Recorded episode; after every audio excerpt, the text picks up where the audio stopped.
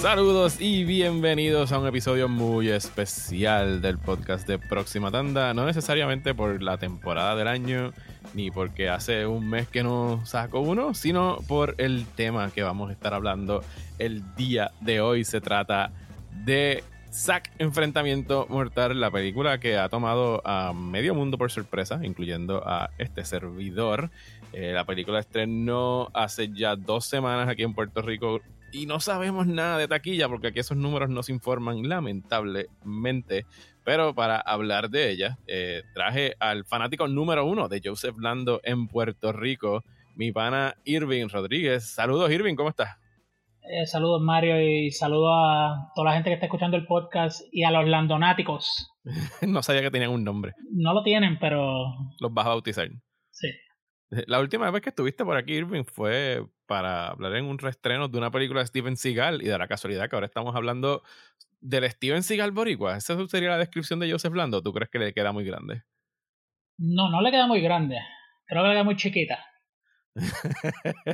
Porque él todavía puede hacer un par de movimientos, pero sigue siendo un tipo que hace artes marciales, pero ya su tiempo pasó, pero como quiera me voy a ver cool en una película como hace Steven Seagal. Ok, o sea que está bien, está apta la comparación. Sí, bien cerquita. Bueno, ya tú y yo tuvimos el chance de ir a ver esta película. Eh, desde el inicio vamos a decir, esto va a ser full spoilers para Zack Enfrentamiento Mortal. No que sea posible spoilear Zack. Eh, yo entiendo y lo he comentado eh, con personas que me han preguntado si deberían ir a verla. O sea, yo te puedo contar la película beat by beat, te puedo decir lo que pasa, pero jamás va a ser igual a tú estar en el cine y verlo porque es una película que es más acerca de cómo se hace que qué es lo que hace o es una combinación de las dos. Eh, yo recuerdo cuando salió el trailer hace ya varios meses, yo creo que tú fuiste de las primeras personas que me envió el trailer. Eh, súper pompeado eh, por lo que viste. ¿Qué fue lo del trailer que te llamó la atención o era solamente el hecho de que Joseph Lando estaba de vuelta? cuando me lo enviaron, cuando me lo enviaron a mí primero y me dicen, mira quién está ahí ah, yo digo, ah, mira, ese es Joseph Lando. Pero después lo veo peleando en el tren urbano. Y ahí ya, ya me vendió la película. ¿Y tú, tú fuiste de las personas que vio el poder de Shakti en el 96 o no? Mm, lamentablemente no. Yo tenía 8 ah. años para ese tiempo. Aunque recuerdo que salió en Tele 11, creo que como 5 o 6 veces, pero nunca me senté a verla. Y me acuerdo los anuncios en Tele 11 de Joseph Lando haciendo cata. He hablado con gente de Tele 11, he buscado en todos sitios, pero todavía no he encontrado el poder del Shakti. Yo sé que hay un, un hunt ahora mismo eh, dándose aquí en Puerto Rico de personas tratando de encontrar una copia de esa película posiblemente grabada de televisión o transferida de un VHS, si es que existió alguna vez. Yo, quiero, yo creo que sí, que en algún momento yo vi el poder de Shakti en uno. Había un booth en plaza que vendía películas puertorriqueñas. Eh, ahí estaban Eres de otra patria, las películas de Jacob, eran unas esquinitas por el pasillo hacia Me Salvé, que yo creo que ese pasillo ya ni existe, pero las personas que sí, que se pudo conseguir en algún momento la, la película del poder del Shakti, eh, así que si usted que nos está escuchando conoce a alguien que tiene una copia, por favor, eh, contáctenos, porque hay muchas personas tratando de conseguirla, o si el señor Lando, que sabemos que la tiene en su poder quisiera hacerla disponible en streaming. Yo creo que ahora mismo, eh, tras el auge de Zack Enfrentamiento Mortal, eh, muchas personas estarían dispuestas a darle la oportunidad a lo que fue su, su ópera prima en 1996. Pero entonces vamos a hablar de. Vamos a hablar, de Zack. Eh, ¿Qué carajo está pasando en Zack Irving? ¿Cómo empieza esta película? empieza con Zack, el, el personaje titular. en una situación bien familiar para mí que es adolorido del estómago entrando al tren urbano. y llega a la. Si no me equivoco, en la estación. De Río Piedra, porque es la única subterránea. Sí. Exacto. Y entonces, coincidentalmente, cuando se monta para ir a Bayamón, ahí es que aparecen todos los muertos, todos los demonios, aparece 13. So ya saben que si no quieren enfrentarse a ninguno de esos demonios, no vayan a Bayamón.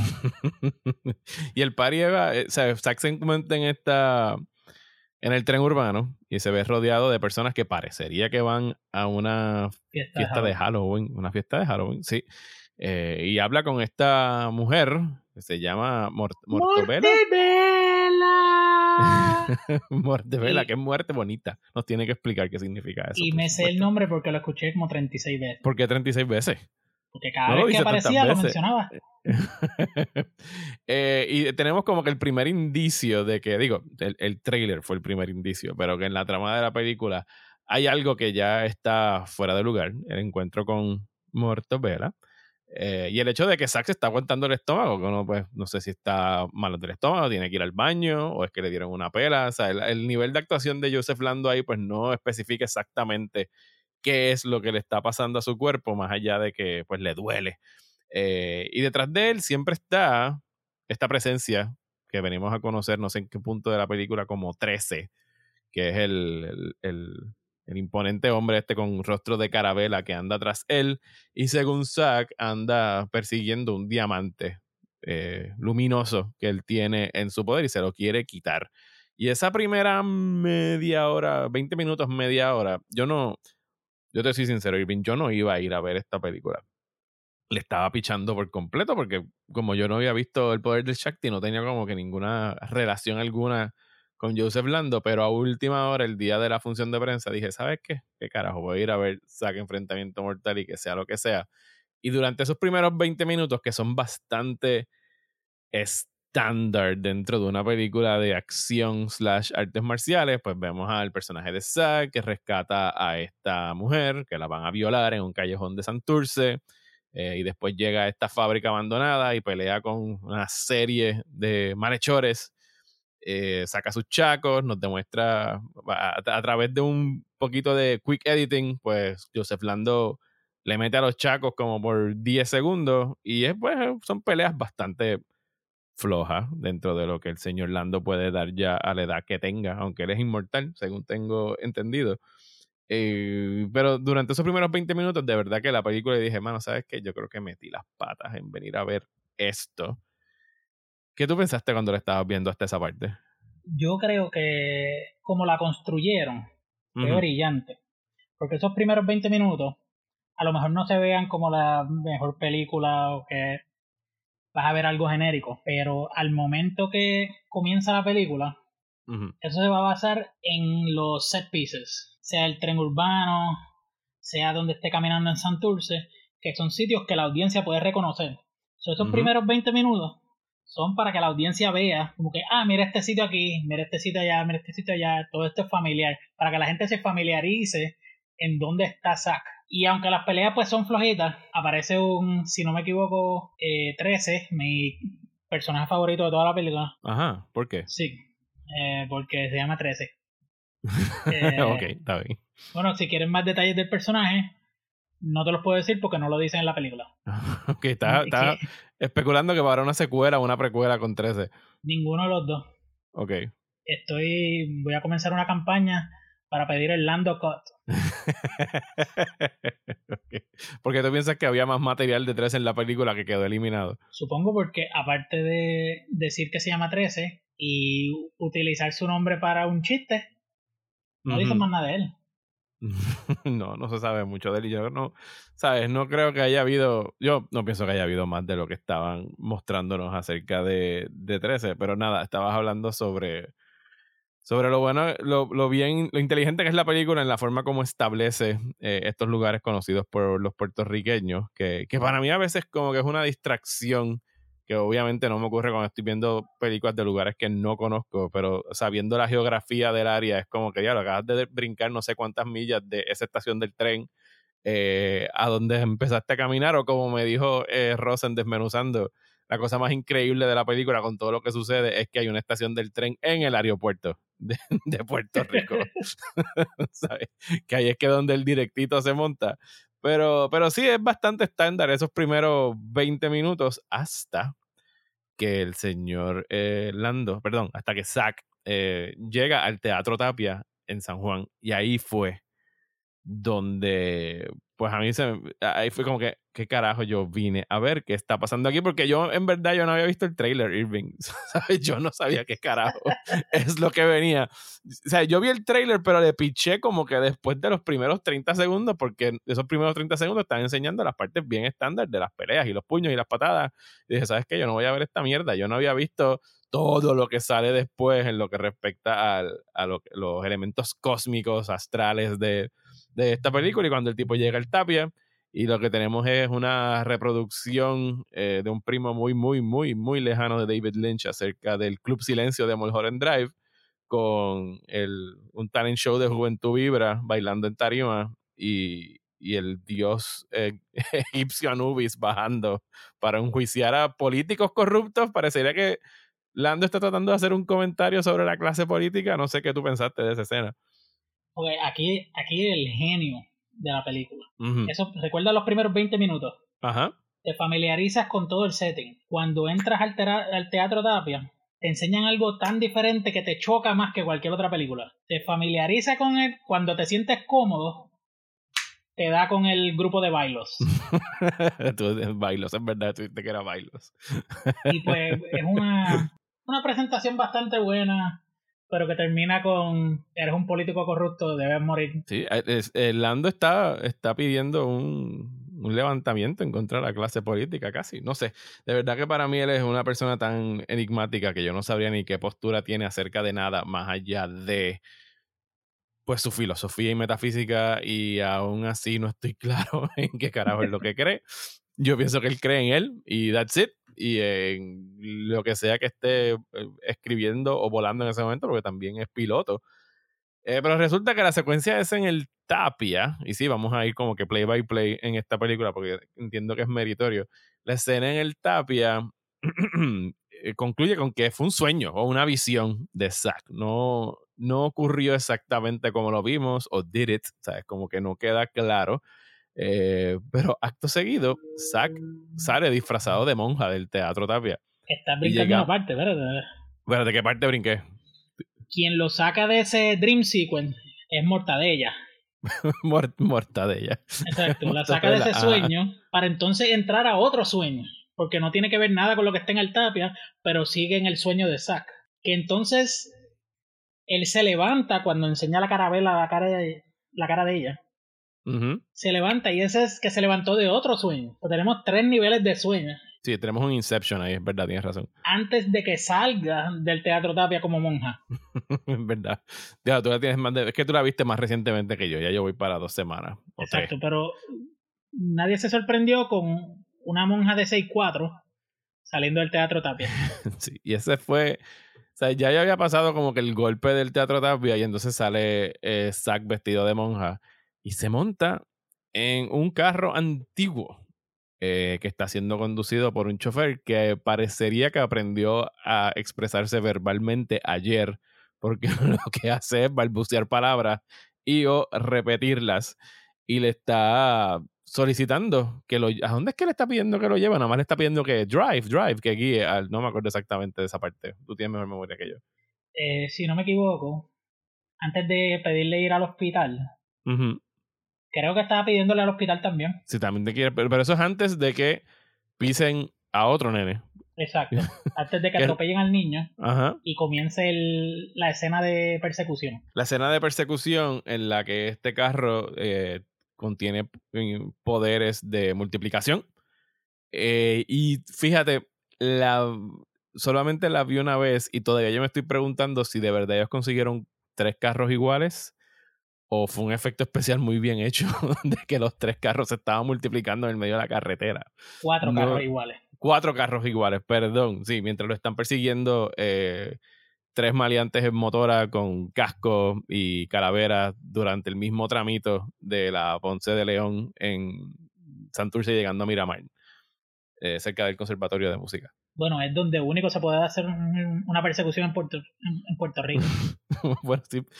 digo, yo no sé, ¿esta película la habrán filmado en... Bueno, sí, tienen que haberla filmado en la pandemia, no más seguro. Tengo que preguntarle a alguien que las calles estaban bien vacías. Incluso si tú grabaras eso un domingo, yo no sé si estarían tan vacías.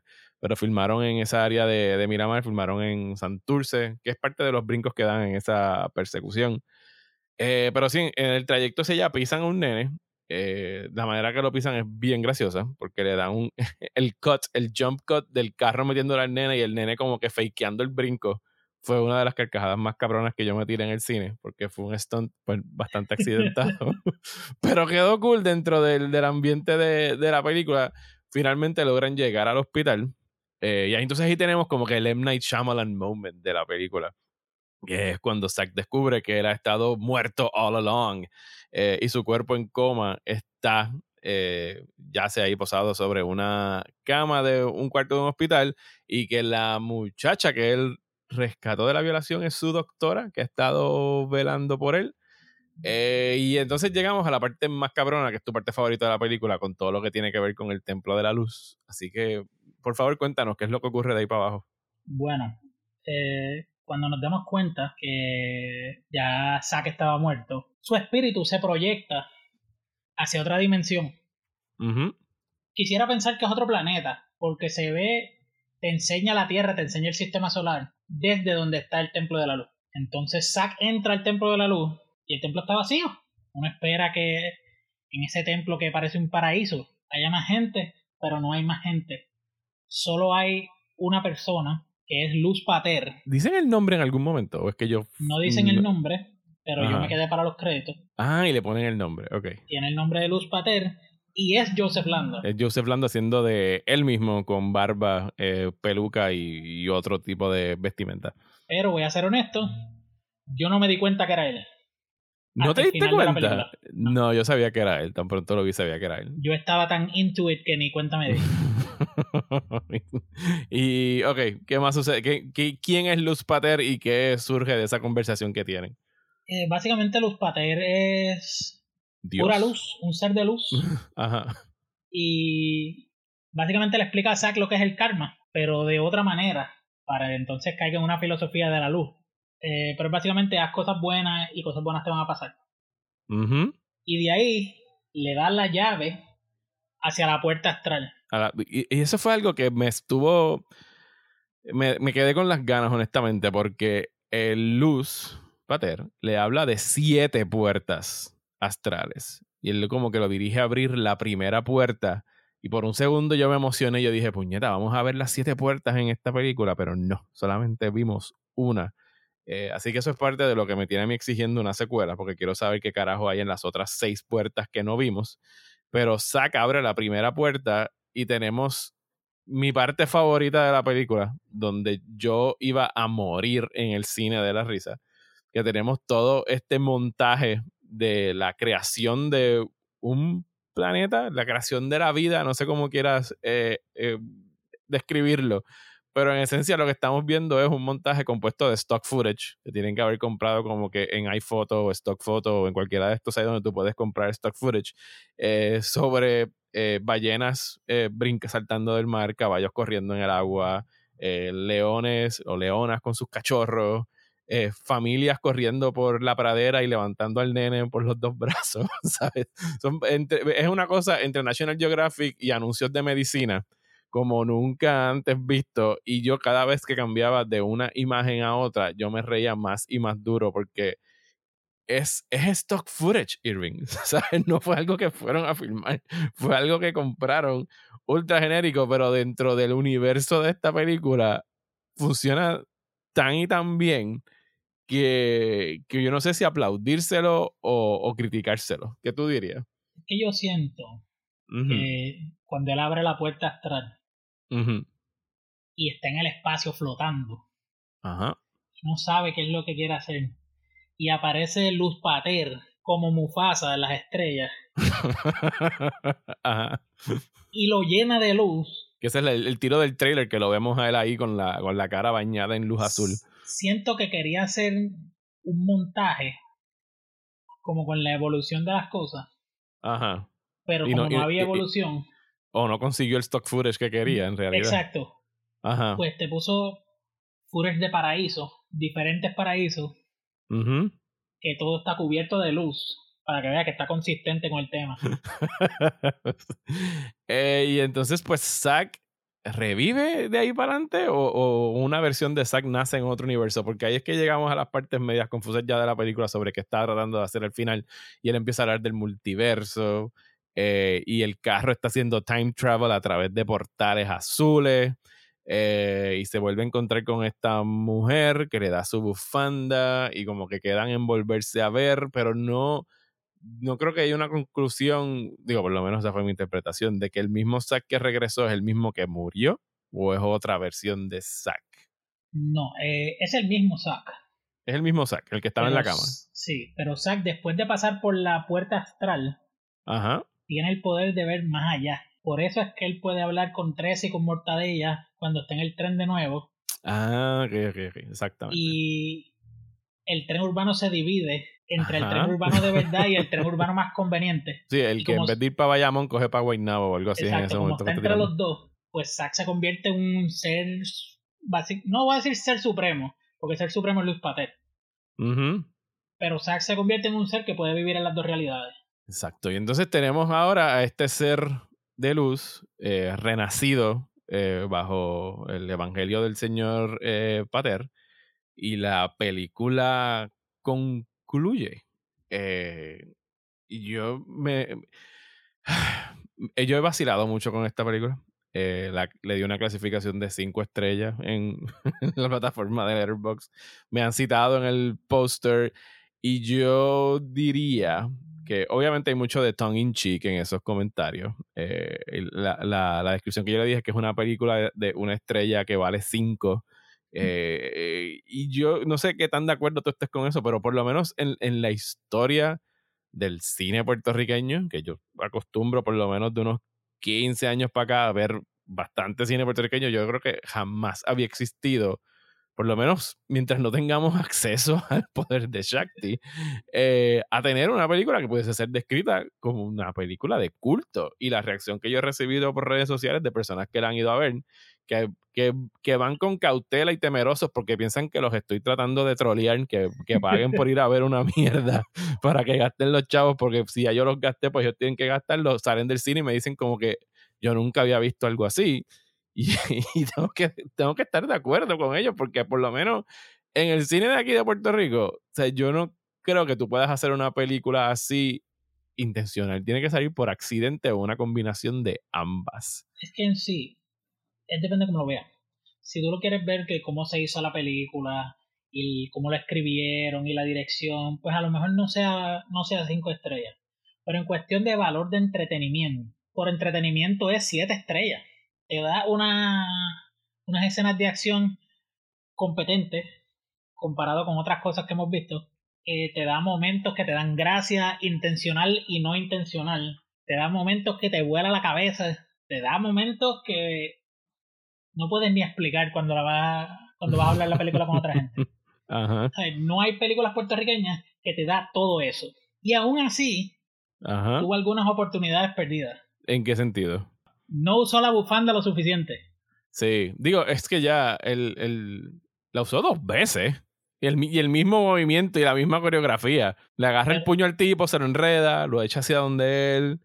Eh, lo usa dos veces Irving. Y si por lo menos lo usara de maneras distintas, pero está haciendo el mismo truco las dos veces. Por eso, la oportunidad perdida. Lo usa de una manera diferente. Y a lo mejor le hubieran dado un algo más simbólico a la bufanda como que él la estuviese agarrando mientras estaba en el espacio frente a la frente a las estrellas en forma de luz paterna. Le daba como que más poder a esa bufanda. Pero ahora mismo se ve como una bufanda regular. Que fuera la bufanda lo que lo guiara de, de la luz de luz pater hacia su cuerpo de nuevo. Exacto, ok, I get it, I get it. Sí, tienes razón.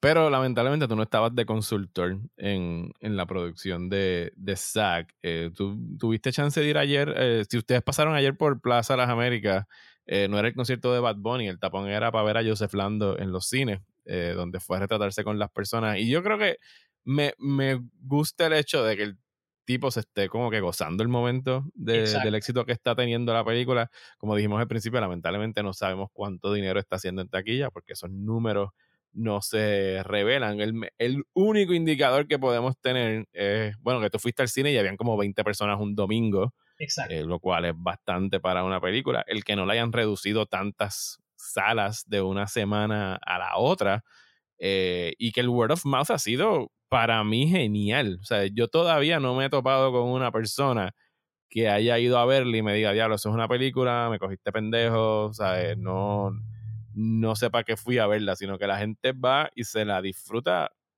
por lo que es y no lo hacen de una manera irónica ni burlona. O sea, nadie aquí está, yo creo que pisoteando eh, la película ni, ni mofándose de ella. Yo creo que a lo mejor no son las razones por las que eh, Lando quería que nos gozáramos la película, pero si salimos contentos del cine, ¿sabes? Who cares? ¿Sabes? ¿Tú no crees que hay algo de valor en eso? Hay muchísimo valor. Por eso te digo, entretenimiento siete estrellas.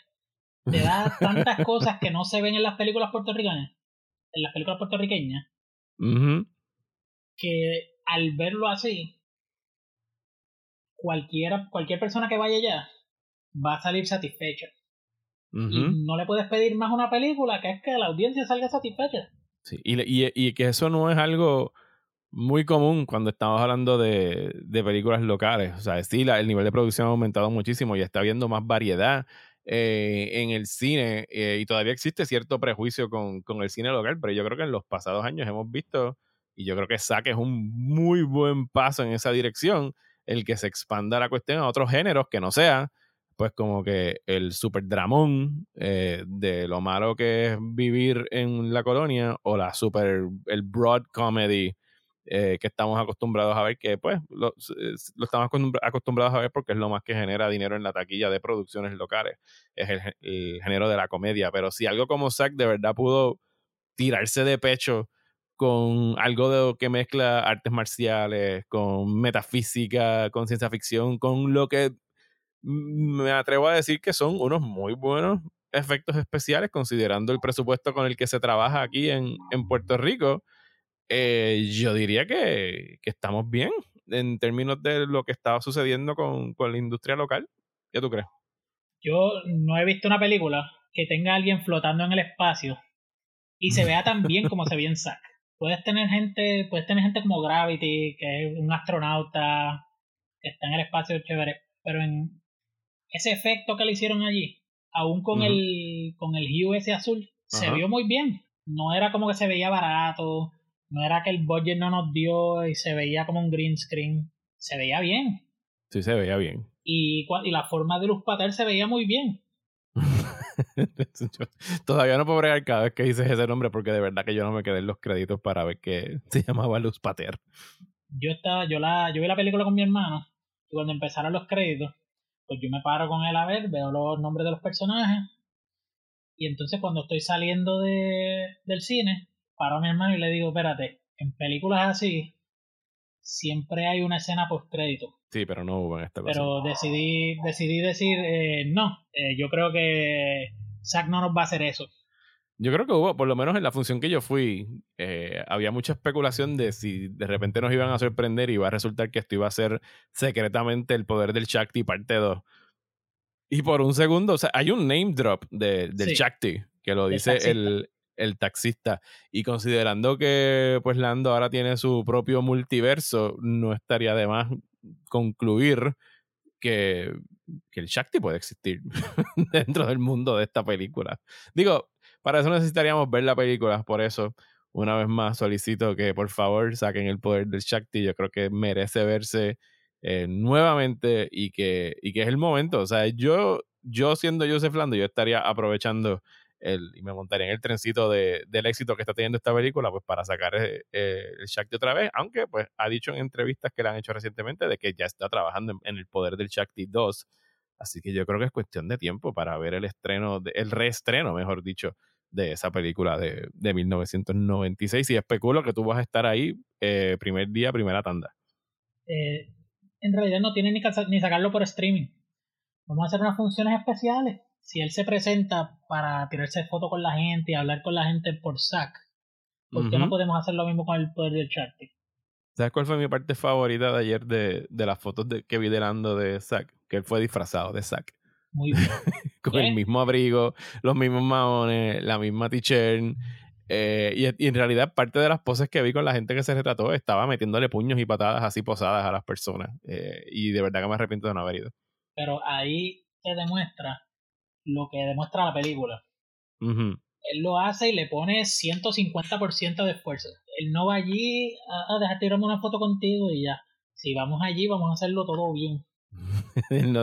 él, no, da menos del 100% y yo creo que eso es parte de lo que ha, hecho que, pues que Zack sea el, el éxito que es. No sé, mano, es bien difícil tú tirar una película hecha aquí en Puerto Rico en medio de uno de los meses más repletos de estrenos que hay en el año, que es el de diciembre. O sea, es que por ahí viene Spider-Man, viene Matrix, estrenó West Side Story, que se escocotó en la taquilla.